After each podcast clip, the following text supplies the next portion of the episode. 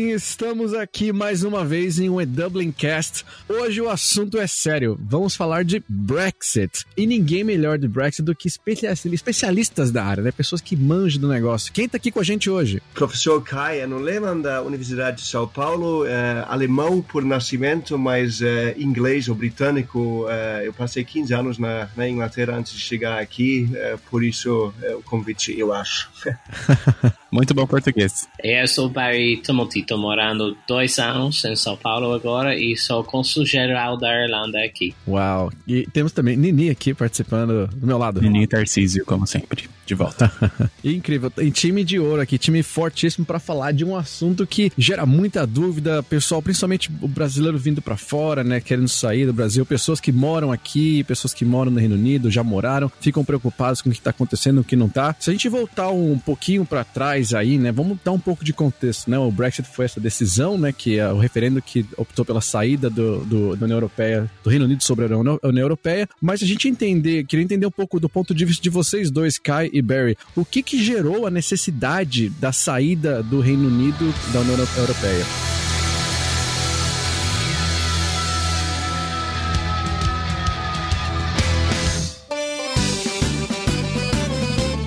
Mas antes da gente entrar no nosso tema, temos recadinhos. O primeiro deles é da Laís Garcia. Ela mora aqui em Dublin e falou sobre o episódio 12 de alimentação saudável.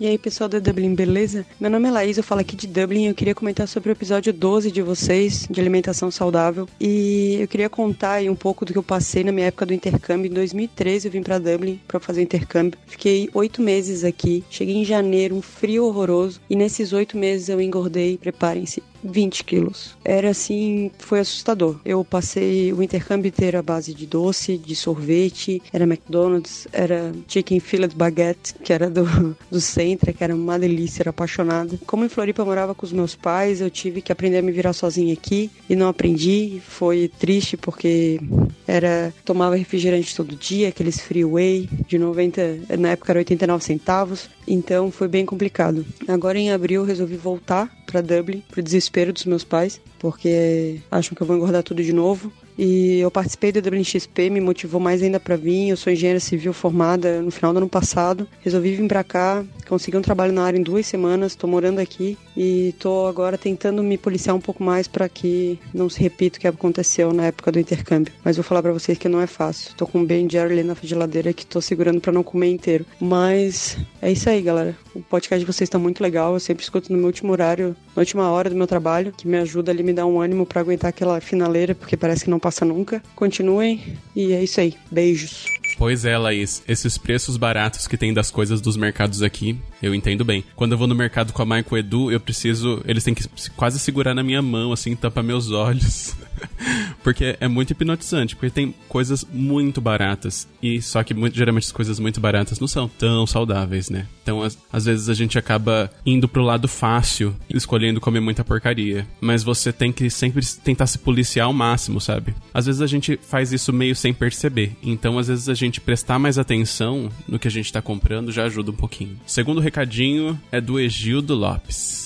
Fala, meus amigos, tudo bom? Aqui quem tá falando é Gil Lopes. Eu tô indo para Dublin dia 4 de julho. Minha formação é em direito, então eu tava ouvindo agora há pouco uh, o podcast Advogados na Irlanda. Uh, todavia eu não trabalho na área, né? Eu trabalho num coworking e eu vou passar apenas um mês aí na Irlanda. E por isso eu já tô indo com o pensamento de que eu tenho pouco tempo para correr, uh, porque eu tenho sim o sonho de morar na Europa, né? Dublin um sonho antigo, na verdade. E daí até mandei mensagem pro Edu no LinkedIn. Edu, eu acho que você viu, porque você olhou meu perfil, mas você não respondeu.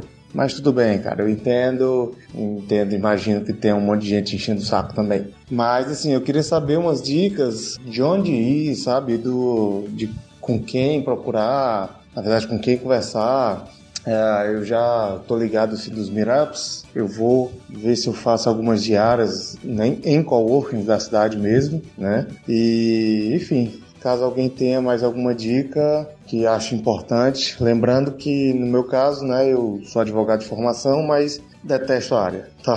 Então, assim, eu trabalho muito com sucesso do cliente, atendimento, faço gestão, na verdade, né, de, de relacionamento. E então, alguma coisa nessa área que seria massa. Galera, valeu, parabéns aí pelo podcast, parabéns pelo canal. E tamo junto, daqui a umas duas semanas eu tô por aí. Olha só o Egildo chamando o Edu na não respondeu mensagem, Edu. Ah. Então, Egildo, você, quando esse episódio for pro ar, você vai embarcar no dia seguinte. Olha só, boa viagem para você. E você vai ficar pouquinho aqui na cidade, mas sempre tem várias job fairs aqui em Dublin. Então, para quem estiver ouvindo e quiser dar uma pesquisada, ou você mesmo, é só entrar lá no Google e escreve Job Fairs Ireland. Tem vários links lá, geralmente do Eventbrite, e eles listam vários eventos pelo país todo. Então é um bom jeito de dar uma conferida no que tá rolando por aí. Queria deixar um abraço também para todo mundo que tá mandando mensagens. Algumas pessoas estão mandando dúvidas, a gente vai responder todas. Já chegamos lá? Vamos pro episódio de hoje então.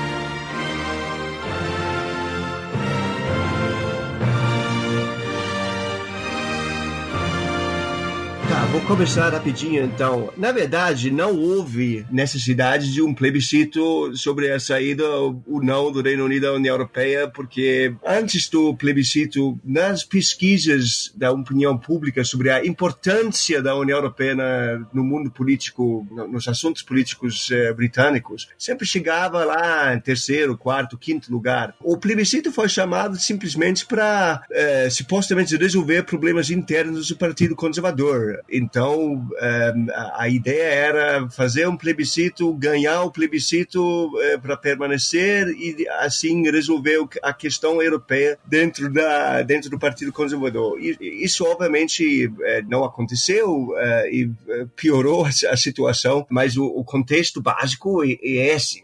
David Cameron chamou isso, chamou esse plebiscito para resolver um problema interno com a expectativa de não fazer o plebiscito, porque ele não esperava esperava ganhar as eleições de 2015. Então, é, foi uma coisa meio é, atrapalhada e continua assim até hoje.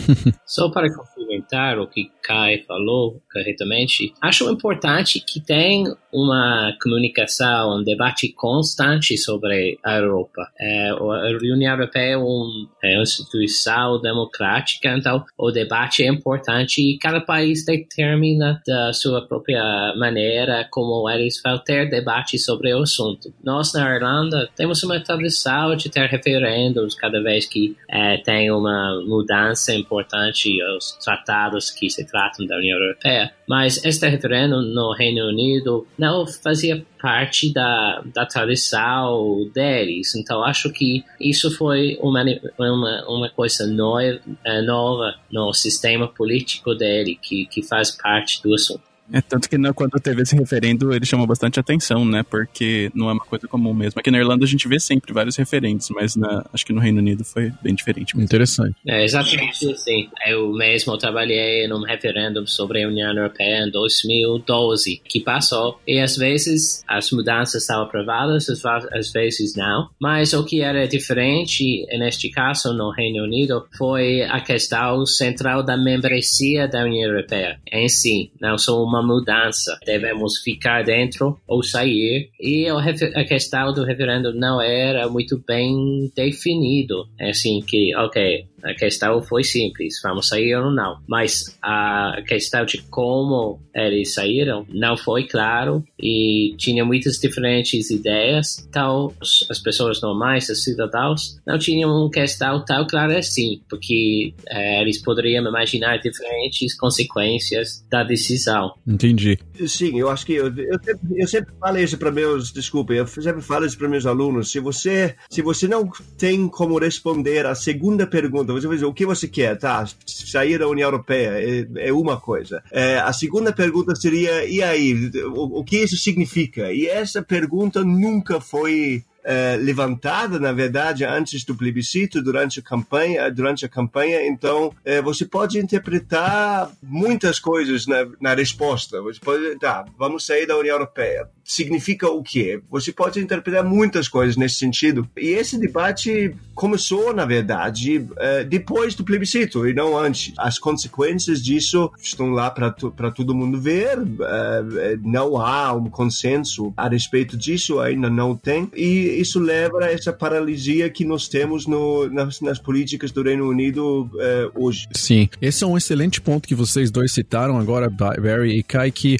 talvez justamente porque não se havia pensado de forma muito mais elaborada, digamos assim, o que seria essa saída, né? Como você fizesse um divórcio sem ter uma lei de divórcio criada. Gera uma incerteza, gera essa questão de entender o que, que significa, né? O que é realmente sair da União Europeia. E aí, por conta disso, imagino que começam a ter esses atrasos, né? Já se fazem três anos que se foi aprovado, né? Essa, o referendo foi ganho, mas que até agora não se. efetivamente tivemos uma decisão.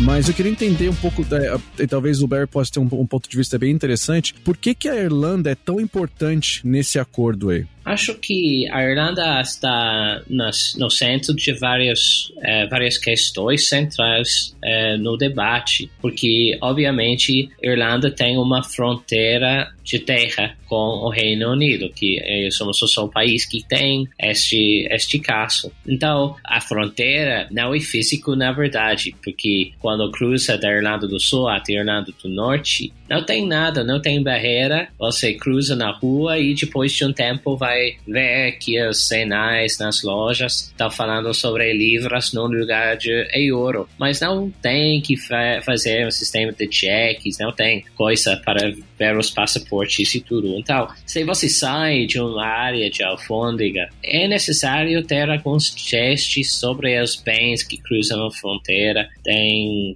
pré-requisitos, por exemplo, se você está trazendo, trazendo produtos de comida ou animais através da, da fronteira. Então, lá temos um ponto físico onde é, temos que tratar todas estas que questões. A razão por a complexidade deste questão é bem ligado na história da Irlanda e na história antiga, mas a história também recente, porque tivemos um período do conflito na ilha é, e foi só em 1998 que tivemos um tratado de, de paz, o, o acordo de semana, é, sextas-feiras da Semana Santa. Isso estabeleceu um processo de paz. Então, a prioridade compartilhada entre a Irlanda e o resto da União Europeia é para evitar que temos, por causa desta questão de Brexit, um atraso no processo de paz. Não queremos ir atrás é, não queremos voltar a uma situação, porque estamos falando de uma fronteira que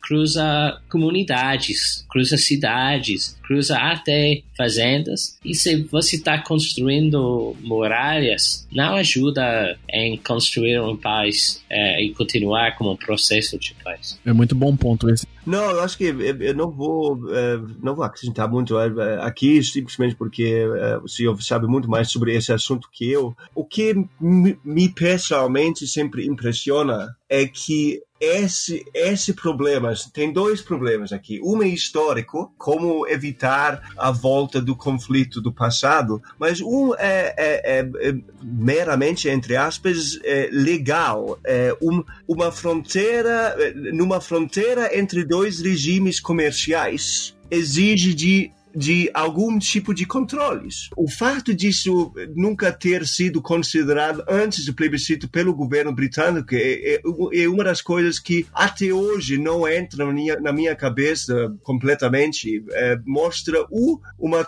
uma falha total de compreensão de como funciona o sistema internacional, é, comercial no caso, é, uma arrogância, na verdade, sem precedentes, que você está criando você está criando uma fronteira comercial. Aí tem que ter, tem que ter controles. Isso vai ter um impacto enorme em termos práticos e em termos políticos na ilha de Irlanda. A falta de preparo para responder essa pergunta por parte do governo britânico é algo que é, historiadores vão falar sobre isso daqui a 100 anos, é, porque é algo inacreditável. É, e a verdade, é, obviamente, a União Europeia tem muitas fronteiras diferentes, né? Temos com a Suíça, temos com a Noruega, temos com a Rússia, e tem diferentes maneiras de ter acordos diferentes de, de comércio que podem tratar dos problemas que, que surgem nessas situações. Por exemplo, o Canadá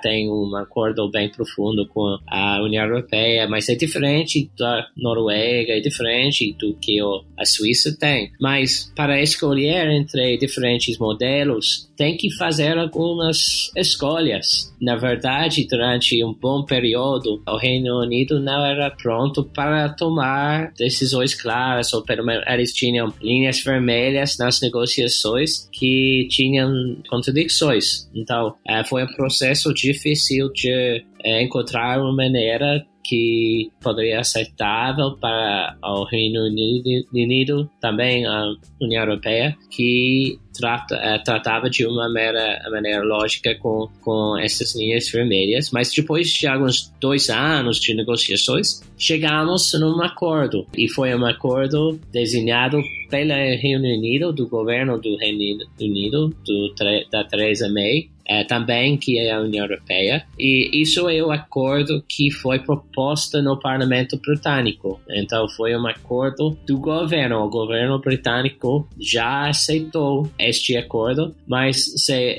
a questão foi mais então a aprovação no Parlamento Britânico que ainda não aconteceu. Nem vai. Entendi. Eu, eu queria entender um pouco mais essa parte porque vocês dois mencionaram a questão do impacto né? Pode pode ter um impacto tanto para a União Europeia, como para a Irlanda, como para o mundo como um todo, porque, enfim, é uma, uma organização Europeia e o Reino Unido são duas potências muito grandes aí no mundo, né, que tem um impacto mundial. Mas as pessoas, talvez no Brasil, até as pessoas que moram aqui, que não são tão ligadas à economia ou política, ficam muito preocupadas com, às vezes, alguma coisa mais cotidiana que pode ser impactada. Então, eu queria entender de vocês o que, que é, da perspectiva que vocês têm, e, claro, né, pelo que vocês estudam e conhecem, o que, que são, o que é esse impacto realmente? O que, que pode ser impactado e que está sendo impactado? Já tivemos vários é, efeitos reais na vida normal das, das pessoas. A Libra, é, o valor da Libra está um pouco mais abaixo do que era antes do referendo, mas geralmente para qualquer negócio eles estão considerando as implicações, então criam um ambiente de muita incerteza. Então empresas que estão considerando investir no Reino Unido estão escolhendo investir na Irlanda ou na França ou outros países. Então, eles não, os negócios, os empresários não podem esperar anos e anos antes de tomar decisões importantes. Então já temos algumas empresas que estão decidindo vir até Irlanda no lugar do, do Reino Unido para, por exemplo, Irlanda e o Brasil, temos vínculos muito fortes na área de, de pesquisa. Então, temos muito interesse da parte dos, dos brasileiros que já tinham contatos com a Irlanda para amplificar o relacionamento lá, porque a Irlanda, depois da saída, vai ficar o seu país inglês falante na União Europeia inteira. Então, isso é um elemento. Mas do outro lado, a Irlanda e o Reino Unido temos muitos vínculos comerciais. Exportamos é, muito até, até lá, temos um bilhão de euros de comércio por semana com é, o Reino Unido. A Irlanda é um país não tão grande, né? Então isso, isso importa muito. Então, cada negócio na Irlanda tem que decidir quais são as implicações para, é, para eles. Então, eles estão é, considerando, olha, devemos mudar nosso modelo de negócios, devemos exportar mais até a Alemanha, França, Bélgica, outros países, ou até, até América do Sul. Nós acabamos de abrir novas embaixadas em Colômbia, em Santiago, é, já obviamente tivemos um presente, presença ampla no, no Brasil. Então, com certeza vai ter oportunidades, mas o efeito bruto da, da saída para a Irlanda, pelo menos, é muito negativo. Infelizmente, acho que é verdade para a Inglaterra também, para a Grã-Bretanha também né? É, o efeito bruto não, não é muito positivo. Sim, concordo, concordo nisso, é, com isso, é, obviamente. economicamente, uh, nunca houve um argumento para a saída do Reino Unido uh, da, da, União Europeia. Na minha percepção, uh, a saída do país nunca foi algo ligada à economia. Eu conheço vários Brexiteers uh, uh, na Inglaterra e eu sempre comparo, eu comparo uh, a atitude deles em relação à União Europeia, em relação ao Brexit, com, com um torcedor de um time de futebol. você é porque você é. Não tem uma, uma explicação racional.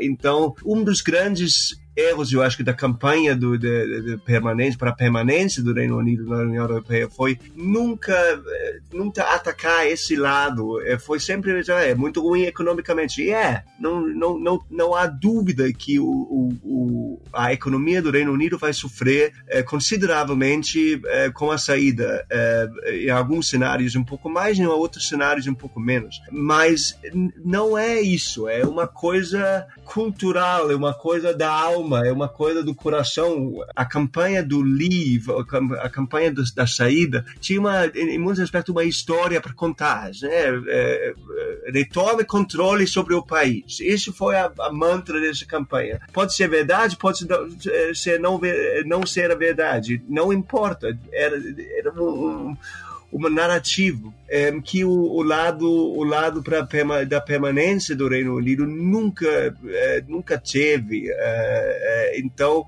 todos esses argumentos sobre o impacto econômico durante a campanha pelo menos foram para o espaço embora quando isso realmente acontecer pode ser que haja uma, uma mudança de atitude. Por enquanto eu não vejo isso. Você acha que as pessoas não entenderam o, o que estava sendo proposto então você acha que elas podem ter entendido de outro jeito por isso que teve. Por isso muita gente não foi votar ou, ou votou. Nem é uma questão de, de, de, de, eh, não entender, não se importar. Não, não importa. Não importa. Eu, eh, eu, eu, conheço, eu conheço uns 10, 12 Brexiteers assim, de convicção. E o, o impacto econômico não importa. Eu, eu não vi nenhum desses, nenhuma dessas pessoas jamais falou para mim, ah, não, é, é, a economia do país vai melhorar depois da saída. Eles até vários. Eu sei que eu vou pegar o pode ter um impacto nisso, mas eu estou preparado, eu estou disposto a pagar esse preço. Nem é uma questão de, de, de não acreditar ou não ver os números e,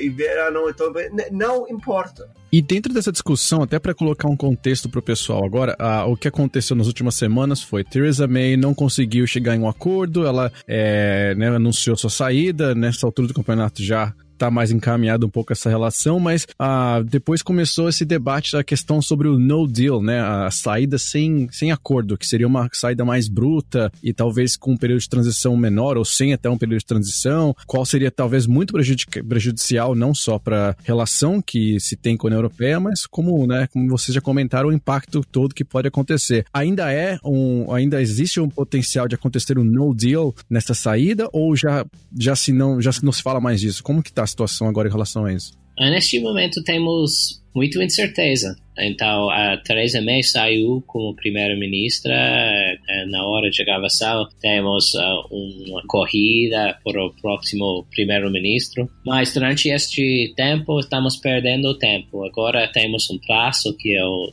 final de outubro para chegar a um acordo e estamos perdendo é, tempo é, para realizar um acordo. Então, o risco está aumentando é, que, que vamos chegar a uma situação assim. Mas acho que é, tem uma responsabilidade gigante o governo, o novo governo britânico, o novo primeiro-ministro e também a Câmara de Deputados, o Westminster lá em Londres, para encontrar soluções para esta situação poder ser é, evitado, porque obviamente uma, uma, uma saída sem, sem acordo, como você fala, mais bruta, é, teria efeitos é, negativos muito fortes, mas é importante ao mesmo tempo lembrar que é uma fronteira dura entre a Irlanda e, e o Reino Unido e a Irlanda do Norte também teria impactos bem brutos para o processo de paz. Então, é, acho que, que o novo primeiro-ministro vai ter muita responsabilidade. Espero que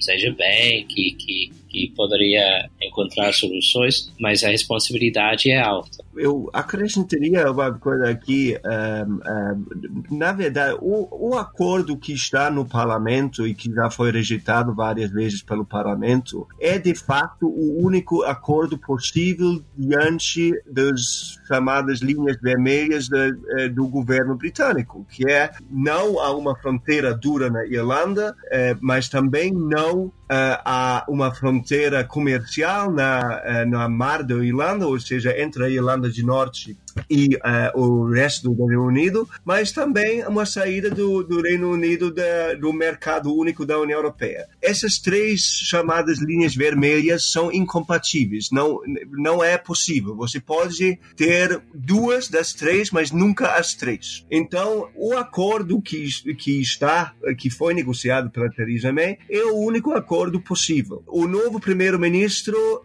vai enfrentar é, exatamente a mesma situação nesse sentido. É, o novo primeiro-ministro também vai enfrentar exatamente o mesmo parlamento. O novo primeiro-ministro, imagino eu, diante das, eh, das uh, pesquisas da opinião pública, não vai querer chamar uma eleição geral imediatamente porque vai perder. E o parlamento, imagino eu, em algum momento vai achar uma brecha nas regras para, mais uma vez, evitar que haja uma saída sem acordo no dia 31 de outubro. É, o, o presidente do parlamento é, já deixou claro que ele acharia uma maneira de é, poder, para deputados poderem introduzir legislação no parlamento para é, que obrigar, obrigaria o governo a evitar uma saída sem acordo no dia 31, porque o, o impacto seria desastroso para a economia britânica. Então, nada, isso, isso é a coisa incrível nesse sentido, nada mudou e nada está mudando é, é, você pode ter Boris Johnson como novo primeiro-ministro, não, não importa, ele enfrenta exatamente as mesmas condições aqui Theresa May e ele, imagino eu, vai se mostrar ainda menos habilidoso em, em, superar essas, essas condições, ou mudar essas condições. A gente vai chegar no dia 31, o cônsul vai saber mais sobre isso que eu, mas eles vão pedir uma nova prorrogação um, de uma forma ou outra. Agora, se a União Europeia está disposta a dar mais uma ou não, é outra coisa, mas eu, eu não vejo outra saída. É, eu acho que Kai está fazendo um, um ponto que é fundamental o fato que vai ter um novo primeiro-ministro no Reino Unido não implica que todos os outros fatos vão mudar. O novo primeiro-ministro vai enfrentar a mesma realidade que confrontou a Theresa May. Então, vai ter um momento de, de escolhas para o novo primeiro-ministro, tanto como o parlamento britânico, de novo. E, na verdade, é, a, a, última, é, o último acordo é, durou dois anos para é, ser acordado. Estamos falando, já, já estamos em junho, é, o próximo prazo está no final de, de outubro. Então, a ideia do que você pode renegociar, ter outra solução, revisitar todas as linhas vermelhas que, que foram lá, daqui até outubro é, é muito complicado e acho impossível, na verdade. Onde tem um, um, um nível de, de, flexibilidade sobre o futuro do relacionamento entre o Reino Unido e a União Europeia, porque estamos falando agora só sobre a, os termos da saída do Reino Unido. Então, as, essas negociações tiveram um foco na Irlanda, mas também sobre outros assuntos, tipo quais seriam os direitos dos cidadãos europeus e britânicos depois da saída em, em diferentes países e também quais quais seriam os, os custos de, de uma saída. Então, quando, quando tem dívidas, como vamos tratar de tudo isso. Então, foram, é, estamos três anos depois, foram é, questões limitadas tem tudo uma negociação para seguir depois uh, e lá tem um espaço para indicar onde vamos, quais, qual, ser, uh, qual seria nosso destino uh, depois das negociações. E ainda é possível, por exemplo, a Grã-Bretanha decidir, olha, vamos ficar parte de uma área de alfândega com a União Europeia, por exemplo. E lá não vamos precisar do, do, do, que nós chamamos o backstop e o segurança, que é a, a essência da, do, do acordo com Theresa May para garantir a ausência de uma fronteira, porque como uma área de alfândega deve ser possível evitar muitos dos problemas. Então ainda tem um espaço lá para encontrar um, um caminho em frente, uh, mas temos pouco tempo uh, e temos que ter, ser realísticos, na verdade vocês levantaram alguns pontos muito bons que me. Uma coisa que eu queria comentar aqui, que houve até. Acho que o, que o Brexit fez também foi abrir essa. dar uma transparência da discrepância que existe com relação a alguns países que são hoje grupo né, da União Europeia mesmo, grupos do Reino Unido, aliás, como eles, por exemplo, escoceses, né, a própria Irlanda do Norte, como é que são aí as maiorias desses outros países, como é que eles né, lideram com isso. E até houve aí algum, alguns MPs, né, da, principalmente escoceses, que são a favor de um novo referendo, pensam em talvez conseguir um novo referendo, mas que não tem talvez um poder político tão forte ainda para conseguir esse, mov esse movimento. Eu imagino que se, a, se houver um novo referendo, a, a, talvez crie-se o um problema com a democracia, né? Porque quer queira que não foi um, uma votação, um referendo democrático, apesar de um grande problema e não ter sido uma coisa que foi pensada, mas ao mesmo tempo pensa-se que se fizer um novo referendo, deixa de ser um referendo de sim ou não e passa a ser, a ser um referendo em relação ao o que fazer, né? E um pouco mais pensado. Na opinião de de vocês, vocês acreditam que deve haver um novo referendo? E se sim, o que seria proposto nesse novo referendo? Ou vocês acham que não, agora temos que pensar em como que vamos lidar com isso? Eu acho que, que talvez meu colega tenha uma, uma visão diferente vindo de um país onde tem plebiscitos com, com frequência. Eu, eu sou contra plebiscitos, de um modo geral, justamente porque uh, eles têm que necessariamente simplificar radicalmente questões altamente complexos. Um, como a gente está vendo no caso do Reino Unido de sair da União Europeia. É, um, um, plebiscito não pode perguntar o que isso significa. Só pode perguntar sim ou não, a, a favor ou contra. Eu, é, porém, estou chegando num, num ponto onde eu, é, eu vejo um plebiscito com uma das poucas saídas para o país, para o Reino Unido, dessa situação atual, que basicamente tem o país completamente paralisado, o parlamento parlamento, o governo não está fazendo nada uh, a não ser Brexit. Muitos outros assuntos importantes do país não estão sendo tratados de forma nenhuma. Então, é, é, eu acho que é, um plebiscito, um novo plebiscito é possível. Porém, outro porém, duas, duas coisas eu acho que problemáticas aqui. Um, qual seria a pergunta? A gente teria uh, uma pergunta, uh, um plebiscito que incluiria uma basicamente uma revogação uh, do processo, ou seja, a permanência, ou seria simplesmente vamos sair com o acordo negociado ou sem acordo? Obviamente, se tiver uma saída sem acordo, dentro de duas semanas o Reino Unido vai bater na porta em Bruxelas querendo um acordo. Mas isso é outro, outra coisa. Então, esse é um problema. Qual, qual seria a pergunta? E o segundo, vamos assumir que tem um plebiscito e a, a, a, é, o, o, lado remain, o lado é, é para permanecer no Reino Unido, é, na União Europeia ganha. A primeira coisa que vai ser dita é que olha, a gente tem, precisamos uma coisa para desempatar porque é uma a um. Aliás, eu me lembro, uh, uh, Nigel Farage, o, o, líder do Brexit, do partido Brexit, falou isso no dia do plebiscito. Ele falou, eu acho que essa vez não vai dar, uh, mas vamos continuar nossa luta para um próximo plebiscito e aí vamos conseguir. então, eu acho que o, o novo plebiscito não vai resolver os problemas internos do país, porque mesmo com o novo plebiscito, eu imagino que o resultado seria apertado novamente para lá ou para cá, 52, 48, 53, 47, sei lá. Eu não imagino que seja uma coisa 60, 40, 70, 30, por um lado ou outro. Não, não vejo isso. Então eu não, eu não acho que o plebiscito resolveria eh, os problemas, mas talvez seja a única saída diante da situação atual. Acho que o Kai faz é, ponto levanta assuntos bem, bem importantes. Tem, tem questões complicadas redor de ter é, outro plebiscito, tem argumentos a favor e contra. Eu falaria que, como representante de um outro governo, não é para mim comentar que isso é o caminho que eles devem seguir. É, tem, tem diferentes caminhos para chegar a uma solução e é por isso que nós falamos e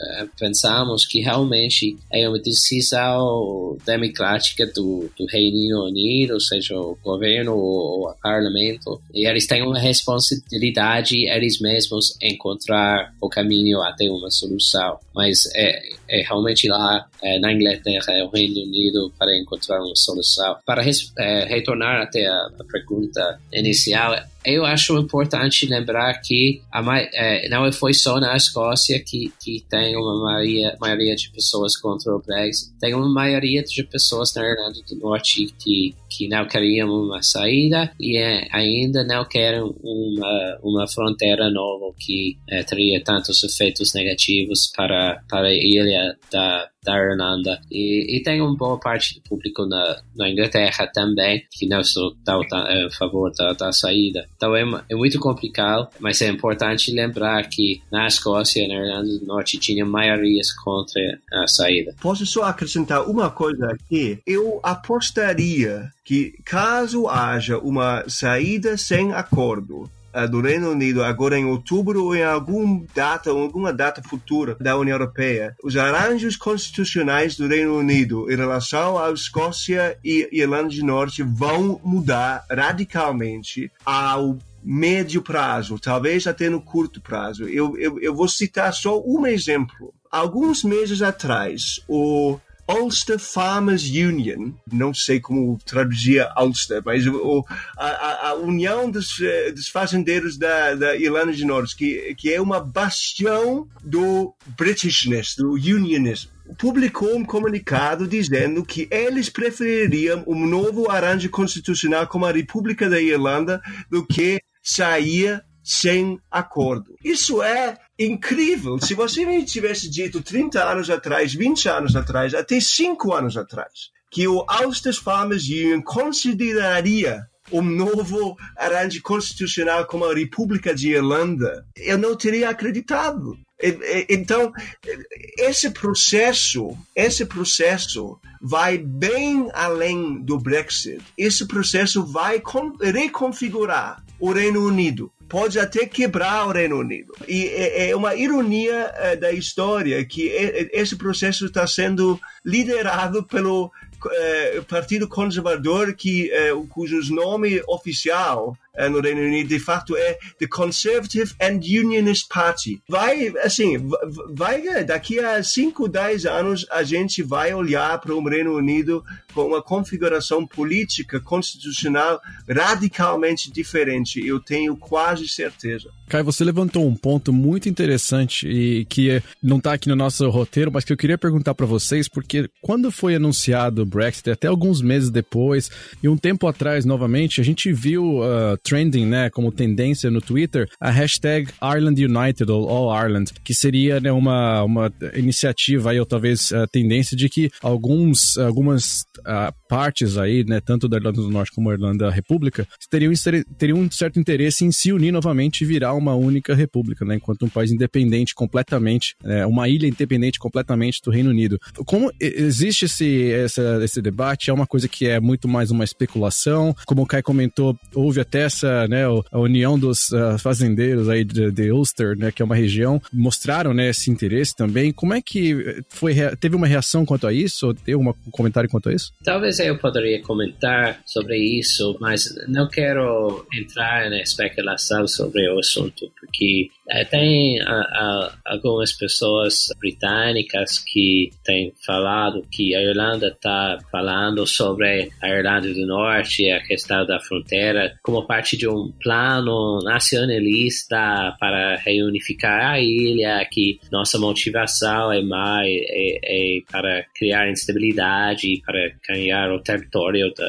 Irlanda Unida. E na verdade não, não é isso, não é não é nosso nosso objetivo de nenhuma forma. Nossa prioridade é garantir que o tratado, o acordo de paz de, de Semana Santa, Semana Santa sexta-feira da Semana Santa seja respeitado. Então, isso é, já existe, é, é, o programa constitucional que, que existe já e queremos que seja respeitado. E este acordo tem um, no coração, tem o princípio de conscientemente que qualquer mudança constitucional né, no status da Irlanda do Norte seja com o consentimento do povo da Irlanda do Norte do povo da Irlanda. Então, não tem nenhum risco em o que estamos é, em nossa proposta. Nós queremos que o sistema constitucional atual seja respeitado como parte das, das negociações. Então, não vou entrar em, em especulações. É, é,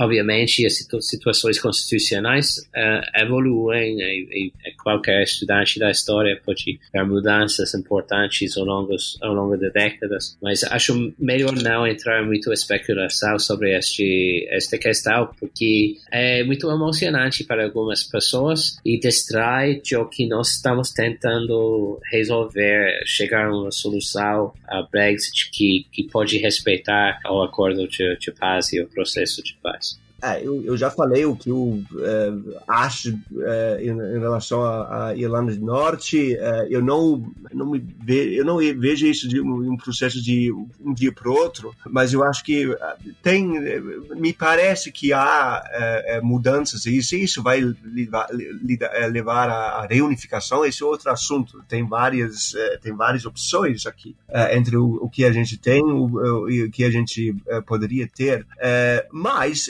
vale, vale a pena lembrar se o acordo negociado por Theresa May for aprovado em algum momento, as opções para o Reino Unido são claras. Ou o Reino Unido como todo fica numa eh, eh, união aduaneira como a União Europeia eh, como toda, ou vai ter uma separação comercial entre a Irlanda do Norte e o resto do, do Reino Unido daqui para frente. Isso, isso é inevitável e isso mudaria radicalmente, na minha, na minha opinião, as dinâmicas na Irlanda. Eu vou dizer uma coisa sobre a Escócia. A situação na Escócia talvez seja um pouco mais clara eh, nesse sentido, eh, porque nós temos um governo eh, na Escócia que claramente gostaria de ter um outro plebiscito sobre independência, já deixou isso claro, e vai, eu acho que, esperar o desfecho da saída para ver como, como seguir. O único problema que o governo escocês tem é que eles já tiverem,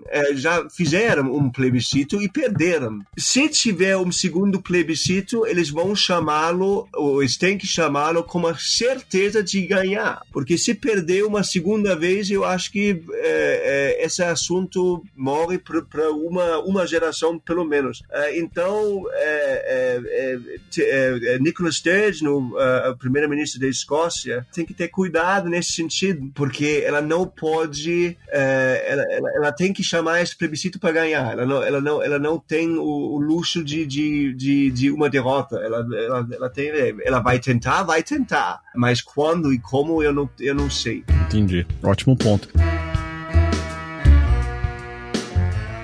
E eu queria entender agora o ponto de vista aí, a gente está mais ou menos chegando no, no, segundo tempo do nosso, do nosso podcast aqui, entender um pouco com, coisas mais a curto prazo. E quando eu falo curto prazo, eu digo um ou dois anos, principalmente para quem é brasileiro, hoje pensa em estudar na, na Europa, vem para Inglaterra, para Irlanda, e fica preocupado sobre o que pode mudar, se vai ter alguma coisa que vai ser impactada. E me lembra muito do Ricardo Amorim, que é um economista muito conhecido no Brasil, que ele comenta sobre uh, questões de uh, crises econômicas né? Seja nos Estados Unidos, seja no Brasil, e ele fala: se você não trabalha para um órgão muito grande, ou se você não domina 50% do PIB, não se preocupa, não vai te impactar. E eu me lembro um pouco de quando as pessoas perguntam aqui, né? Vai mudar meu visto? Será que eu vou conseguir viajar? Eu, a princípio, imagino que não a curto prazo, até porque não tem nada decidido até agora, mas queria ouvir a opinião de vocês, que são mais especialistas e conhecem melhor, se existe algum tipo de preocupação, uma coisa que os brasileiros tenham que pensar duas vezes antes de decidir ir para, seja para a Europa, né? Seja para o Reino Unido ou para Irlanda mesmo para estudar, por exemplo? É, eu acho, no, no caso da Irlanda, não, não temos nenhum,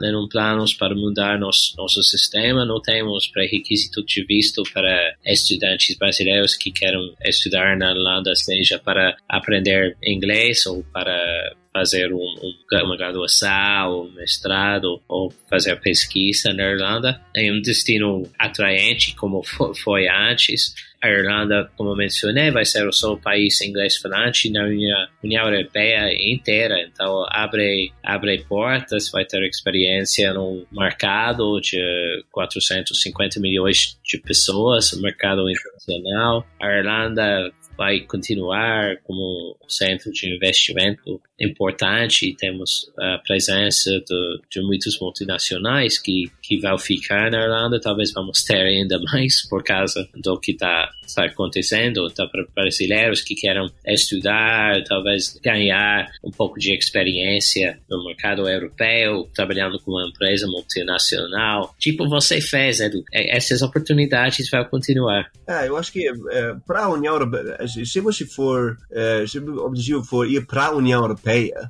um, um, país membro da União Europeia, eh, nada vai mudar, eh, pelo menos a curto prazo. Sempre tem a possibilidade de, de que haja mudanças eh, daqui para frente, mas no momento muda nada. O que e, e aliás, ao curto prazo, pouco vai mudar em relação ao Reino Unido, porque obviamente um, um imigrante brasileiro é, seja estudante, seja trabalhador, não é, não cai é, é sobre as regras que é, existem para estrangeiros vindo da, de outros países da União Europeia. Na minha visão, ao médio prazo, é, não há dúvida que o objetivo, certamente do atual governo do, do Reino Unido, é endurecer o sistema de imigração para o Reino Unido. Né? Foi um dos pontos mais eh, importantes da campanha eh, para sair da União Europeia, o controle sobre fronteiras. Eh, e o, o, a mantra da Theresa May tem sido que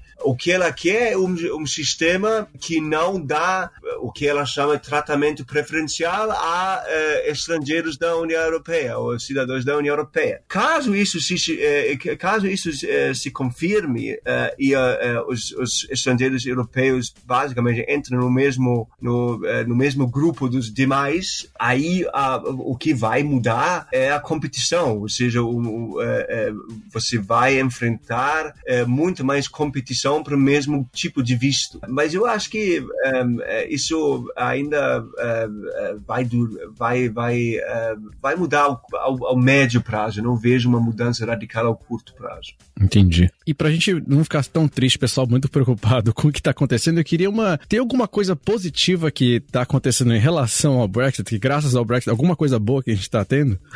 É, eu diria duas coisas. Eu, certamente, durante a minha vida profissional, é, é, estudando e trabalhando é, sobre a União Europeia, nunca vi a União Europeia tão unida eh, por tanto tempo em torno de um, uma questão particular, que é basicamente defender o que ela tem eh, eh, em termos comerciais, em termos dos direitos do cidadão europeu. Então isso eu, eu sempre eu sempre sustento que a União Europeia de um modo geral é péssima em vender, em, em mostrar as vantagens que ela tem e que ela traz para o cidadão. Isso, na minha percepção, vindo de longe, uh, vendo de longe, uh, uh, mudou um pouco. A União Europeia tem se mostrado, olha, o Reino Unido vai pedir isso, isso, isso, aquilo. Você quer a mesma coisa para o seu país? E a resposta, de um modo geral, mesmo de governos muito críticos à União Europeia, tem sido, não, a gente não quer isso. mesmo o Viktor Orban não quer, olha para o Reino Unido, pensa, você quer isso? Eu quero isso para o meu país? Não, e a resposta é não. Então, essa é uma coisa positiva. E a, a, segunda coisa positiva, na minha, na minha visão, é que, mesmo no Reino Unido, uh, a gente tem visto a formação de um movimento explicitamente pro-europeu. E diz, olha, os direitos que nós temos como cidadão europeu, nós gostaríamos de defender. Há vantagens e há um lado positivo, não somente economicamente, mas socialmente, em termos culturais, etc., em sermos europeus. É, isso no Reino Unido certamente não existia anteriormente, e com isso, é, o que também parou, por enquanto, pelo menos, é esse movimento de outros países saírem da União Europeia. É, é, é na época do, do, plebiscito, se falava: ah, se isso passar, a Hungria vai querendo sair, ou a Polônia talvez queira sair, ou a Itália talvez queira sair. E nada disso está acontecendo no momento. pode ser um pouco por default, como falei, se você olhar para o Reino Unido no momento, você teria que ser maluco para dizer: oh, eu quero isso para meu país não, faz sentido. Mas é, nesse sentido, eu acho que é, tem, tem tido coisas positivas, sim. Estou totalmente de acordo com os pontos que, que o Kai faz e mencionou vários pontos positivos. Eu poderia adicionar mais. Na Irlanda, nosso compromisso ao mundo aberto, a, a, nós, nós gostamos de descrevermos como uma ilha global, porque a Irlanda é um, um país bem cosmopolito e aberto a pessoas pessoas de diferentes nacionalidades que querem ver, ver até a Irlanda, fazer uma contribuição positiva, sendo estudando nas nossas universidades ou entrando no, no mercado de trabalho onde temos uma demanda. Então, é, nós, nós vamos continuar neste sentido e, e talvez é, vai facilitar mais brasileiros considerar estudar na Irlanda, pesquisar na Irlanda, trabalhar na Irlanda nos setores onde, é, onde nós temos demanda, tipo a TI, engenharia, etc, etc. Então isso é, é um ponto positivo. E como o Kai mencionou, esta responsabilidade que todos nós temos para explicar o que a União Europeia faz está realmente nas manchetes, é realmente no centro, no fronto do, do debate agora de uma maneira que não era antes. É muito é feliz a maneira como nós chegamos é, nesta, neste momento, mas na Irlanda nós estamos totalmente comprometidos à nossa membresia da União Europeia. Numa pesquisa recente, 83% da população irlandesa é, falaram que estão a favor de, de nossa é, membresia no, no, futuro também. Temos experimentado uma solidariedade imensa da parte de, de nossos parceiros europeus que apreciamos muito. Então, de uma forma, a União Europeia é ainda mais forte por causa disso. Tá, é uma economia que está tá crescendo, que tem muitas, muitas vantagens e, e temos pensar nossos amigos os, uh, no Brasil e em outros, outras partes para ver como nós podemos colaborar ainda mais neste momento, porque nós vamos continuar uh, um país aberto. Muito bom. Gostei muito dos comentários. Eu acho que eu, não, eu concordo 120% com vocês dois. É, e se eu puder acrescentar, eu diria que pelo menos a percepção de um estrangeiro morando na Irlanda é uma coisa que me surpreendeu positivamente com relação ao Brexit, é que mostrou o, o tanto que a Irlanda ainda ela tem um poder é, político, né, econômico e de influência né, nessa decisão da União Europeia, né? E muito do que está acontecendo hoje, desses, dos acordos e das discussões, vem por conta de, do que a Irlanda tem feito imposto, né, de relações que eles querem manter, de, de cumprir com o acordo da, da, que foi feito né, na Good Friday, que eu não sei falar em português, se vocês devem saber melhor que eu. E isso é muito interessante, é muito positivo isso. Para finalizar aqui o nosso podcast, a gente geralmente finaliza com uma pergunta que não tem nada a ver com o assunto que a gente estava conversando, mas que eu acho que vai ter muito a ver com vocês dois. É, o Nini pode fazer a pergunta aqui pra gente. Vamos lá então. Bate pronto. A pergunta de hoje é: o que vocês mais sentem falta do país de vocês sem ser a família? Para mim, eu considero meu país, na verdade, a Inglaterra, que faz 20, 27 anos que eu moro na, na Alemanha. Futebol, eu sinto falta, eu sinto falta de Liverpool. Eu sempre ia uh, para o estádio, uh, viajava com Liverpool para todos. É, é, eu sinto muita falta dessa, dessa, dessa coisa social com grupo de amigos que eu, eu tinha e tenho ainda, uh, e não fazer isso é a grande, é, grande pesar ainda. eu imagino que é o Liverpool por conta do Klopp, não? não, eu sempre, eu sempre, eh, eu, eu sou torcedor de Liverpool desde seis anos de idade porque eu tinha minha minha escola fundamental em Berlim era ao lado de uma escola do Exército Britânico. Uau! Na época da, da Guerra Fria. E tinha dois meninos lá sempre jogando com camisa de Liverpool. Uh, na, na, e, e, aí, quando eu comecei a me interessar por futebol, eu reconheci a camisa e desde então eu sou torcedor do Liverpool. Eu, eu, eu, tenho, eu ainda tenho um season ticket lá, eu sempre viajava e tudo mais. Eu, eu sinto falta disso desde, desde 2007.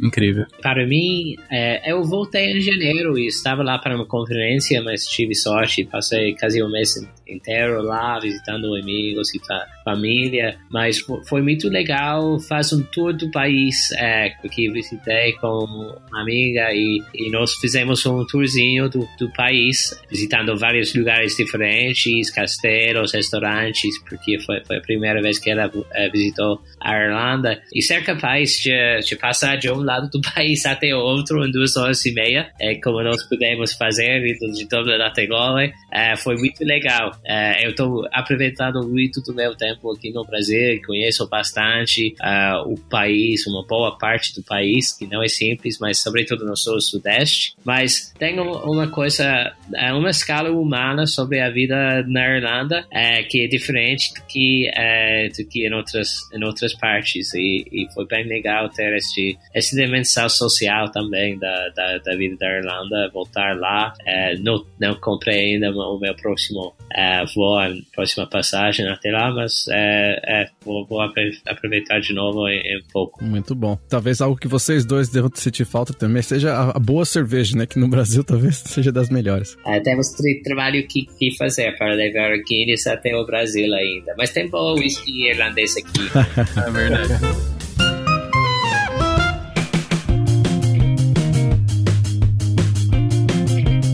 Obrigado de novo, Kai Lehman, professor da USP, Barry Tummett, que é cônsul-geral da Irlanda. Obrigado pela, pela, pela participação de vocês, por estarem aqui com a gente, esclarecerem e darem é, um pouco mais de perspectiva sobre o Brexit. Algum comentário final, alguma palavra final? Não, a gente vai falar sobre isso por mais 15 anos. um, isso, isso não vai... Ainda não é final ainda. Isso não vai terminar tão cedo, não. é, achei, achei que, que já tivemos a, a última palavra falando sobre os pontos positivos porque acho que devemos pensar nestes pontos positivos, porque, é, como o Kai falou, a conversa vai continuar. Muito bom. Obrigado de novo, então. Obrigado pela participação de vocês. Tchau, tchau.